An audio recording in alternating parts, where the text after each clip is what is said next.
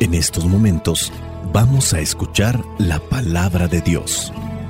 Dispón tu corazón para que el mensaje llegue hasta lo más profundo de tu ser.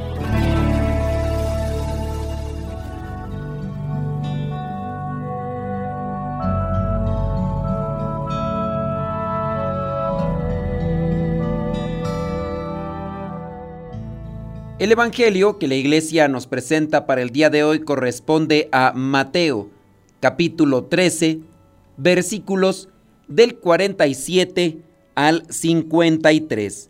Dice así, sucede también con el reino de los cielos como con la red que se echa al mar y recoge toda clase de pescado. Cuando la red se llena, los pescadores la sacan a la playa donde se sientan a escoger el pescado, guardan el bueno en canastas y tiran el malo. Así sucederá al fin del mundo. Saldrán los ángeles para separar a los malos de los buenos y echarán a los malos en el horno del fuego. Entonces vendrán el llanto y la desesperación. Jesús preguntó, ¿entienden ustedes todo esto? Sí, contestaron ellos. Entonces Jesús les dijo, cuando un maestro de la ley se instruye acerca del reino de los cielos, se parece al dueño de una casa, que de lo que tiene guardado sabe sacar cosas nuevas y cosas viejas. Cuando Jesús terminó de contar estas parábolas, se fue de allí. Palabra de Dios. Te alabamos, Señor. Señor Jesucristo, nuestro divino Salvador, gracias te damos por tu infinito amor. Te escuchamos en la palabra recibimos y adoramos en la Eucaristía, te servimos en los hermanos.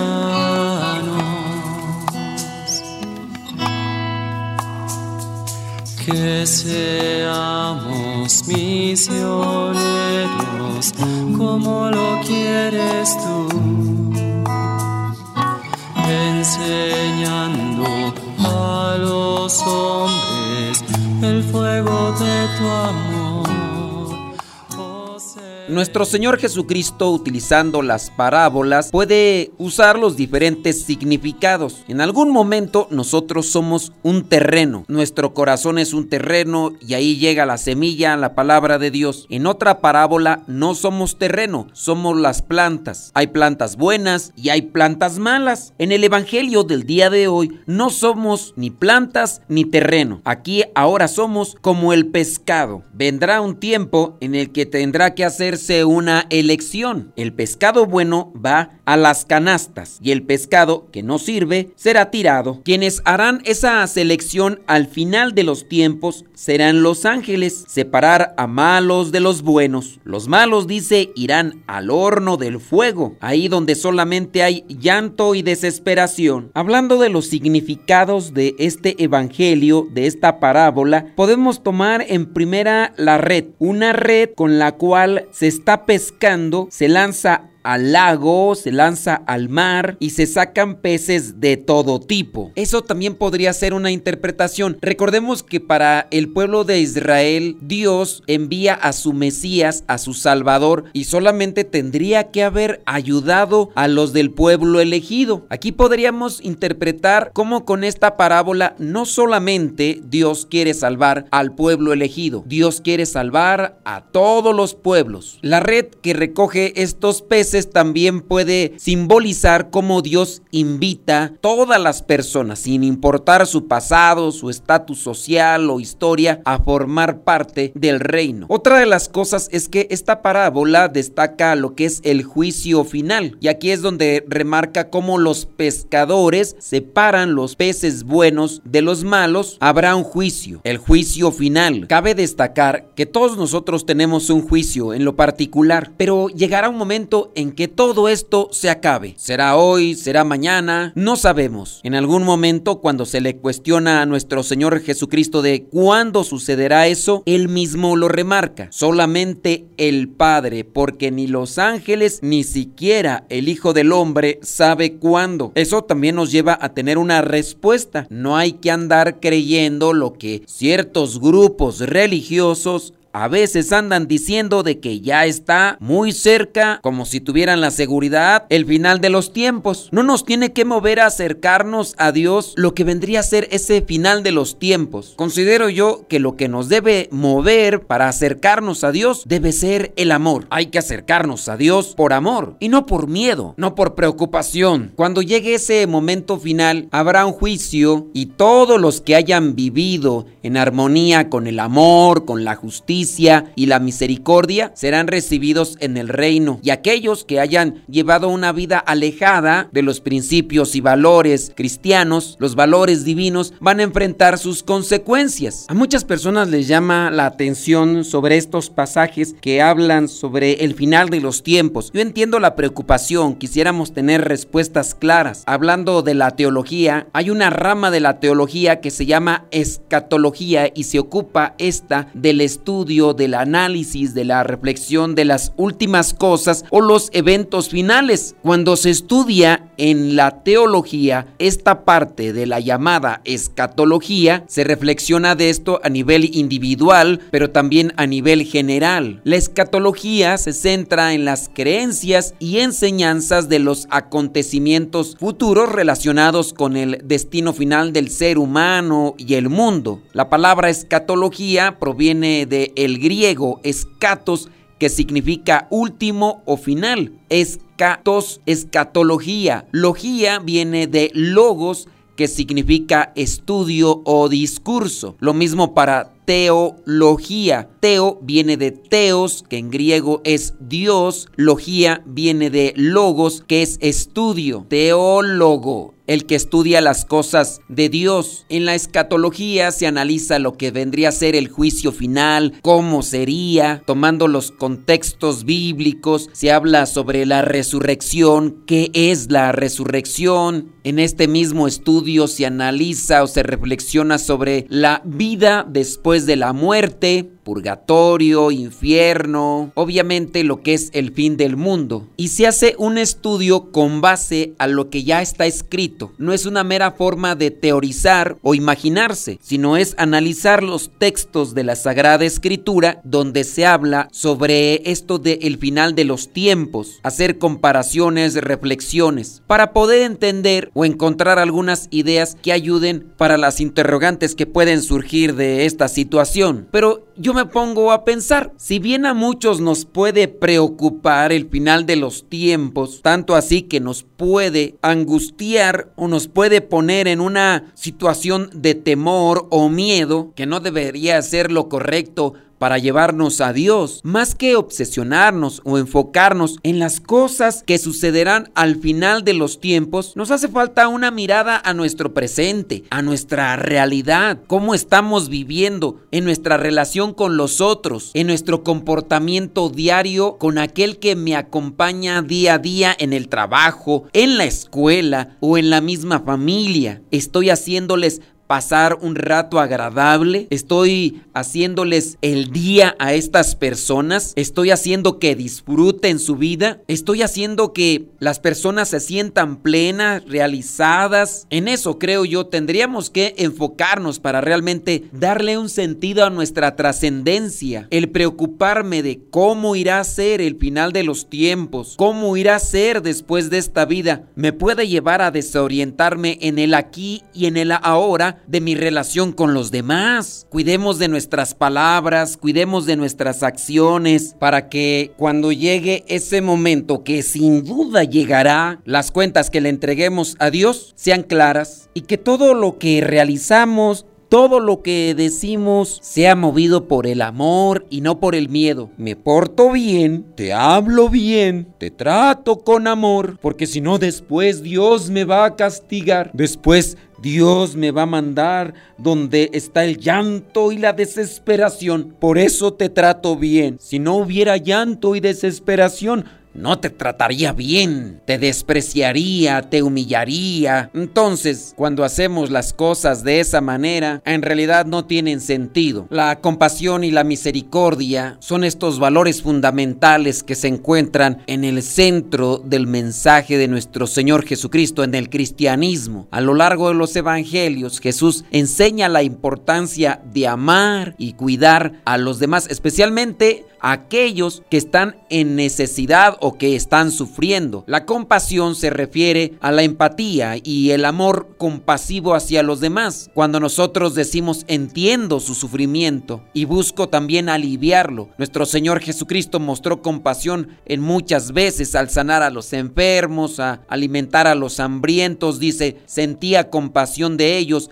al consolar a los afligidos, también al perdonar a los pecadores. La misericordia implica el perdón, la clemencia a aquellos que han cometido errores o que se han equivocado. La importancia de perdonar a otros, de mostrar misericordia es lo que nos puede llevar a gozar en la presencia de Dios después de esta vida. Hacer las cosas por amor y no por miedo. La compasión, la misericordia son esenciales para tener una vida cristiana auténtica. En la medida que nosotros vivamos esto, también seremos felices. No quiere decir que por vivir la compasión, la misericordia, nosotros nos desgastemos y experimentemos la infelicidad. En la forma de considerar yo la actitud de ciertas personas, que incluso pueden estar dentro de los grupos de iglesia, yo veo que quien se dedica a menospreciar, a humillar y a maltratar a otra persona no es feliz, no es una persona que está realizada. Y en la medida que más haga sufrir a los demás, en la medida que más desprecia y humilla a los demás, más se va a llenar de esa insatisfacción y por eso le anda arruinando la vida a cualquier persona que se encuentra en su camino. Personas así vivirán siempre a la defensiva porque obviamente al estar despreciando, humillando, maltratando a los demás, tratándolos como insignificantes, van a irse creando enemigos y obviamente quien quiera pagarles de la misma manera tendrá que también atacarlos con las mismas armas y de las mismas formas. Entonces esa persona tendrá un círculo de acompañantes, no podemos llamarles amigos, muy reducido y a lo mejor hasta podrían ser de la misma manera de pensar. Ojalá y entendiéramos esto. Dice en el mismo Evangelio el día de hoy, en el versículo 51, nuestro Señor Jesucristo pregunta,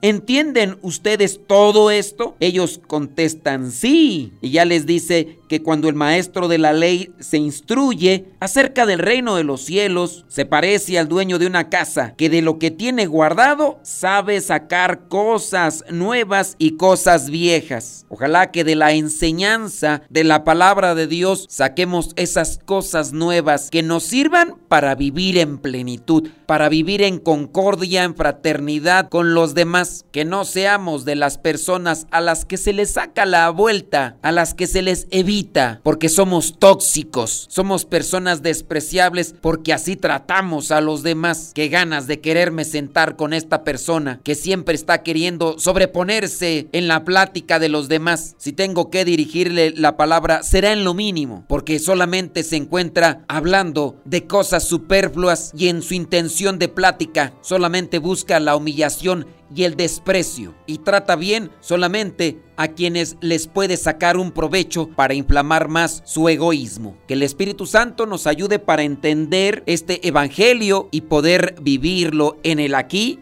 y en el ahora, sin que nos angustie tanto lo que será el final de los tiempos. La bendición de Dios Todopoderoso, Padre, Hijo y Espíritu Santo, descienda sobre cada uno de ustedes y les acompañe siempre. Soy el Padre Modesto Lule de los misioneros servidores de la palabra. Vayamos a vivir el Evangelio.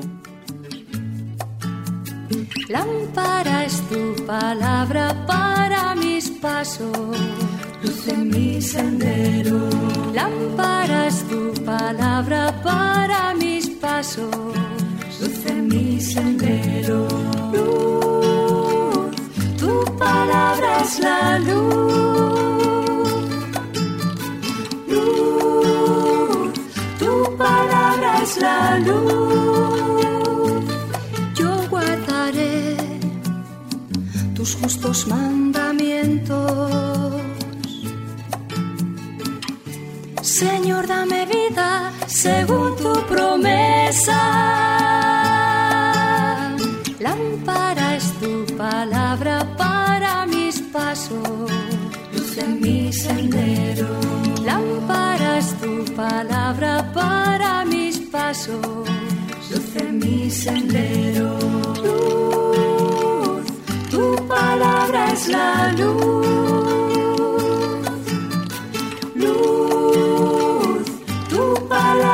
La luz. Mi vida, Señor, está siempre en peligro. Señor, sal al camino e invítanos de nuevo a trabajar en tu viña. Señor, sal al camino e invítanos de nuevo a trabajar en tu viña.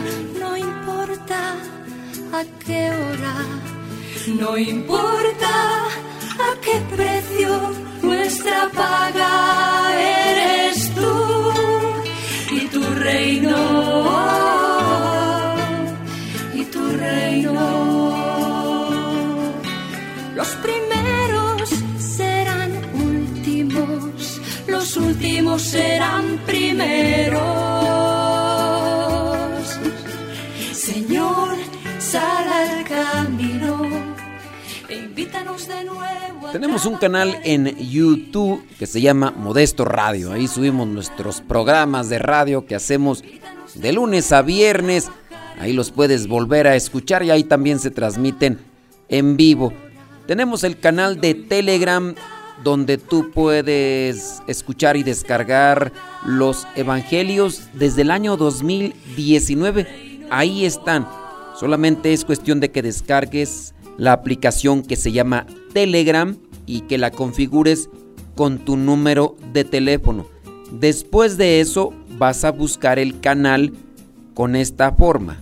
Pones el signo arroba, después colocas Evangelio MSP, todo junto, Evangelio M de María, S de Silla, P de Pera, todo junto, Evangelio MSP.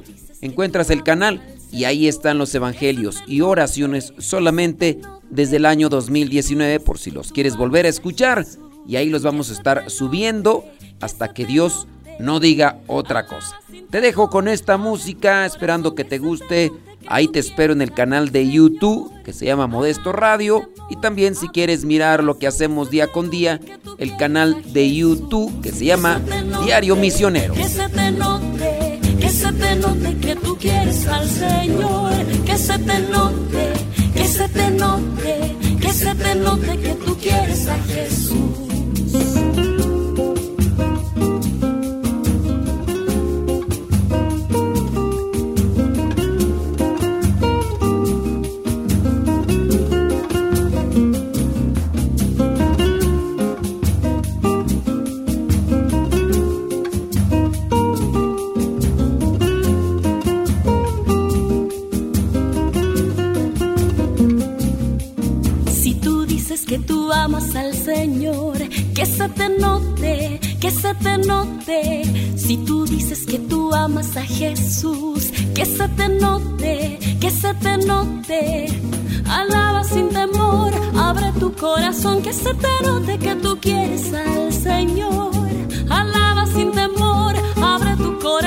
Se te note que tú quieres a Jesús. Que se te note, que se te note,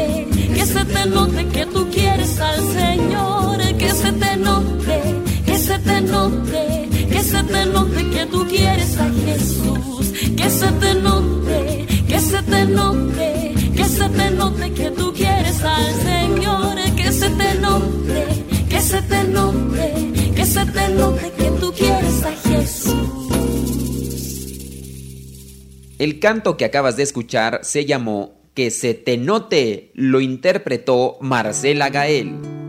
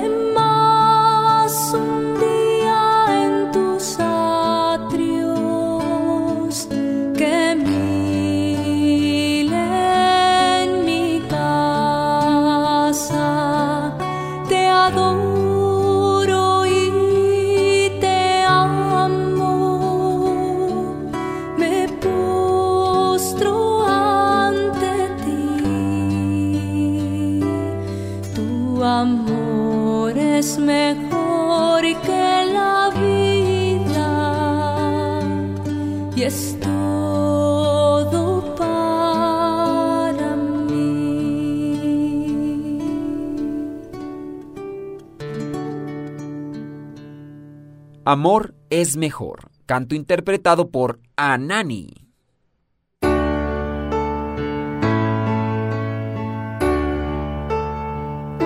Alma de Cristo, santifícame.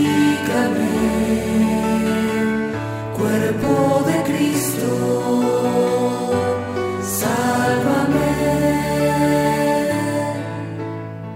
Sangre de Cristo.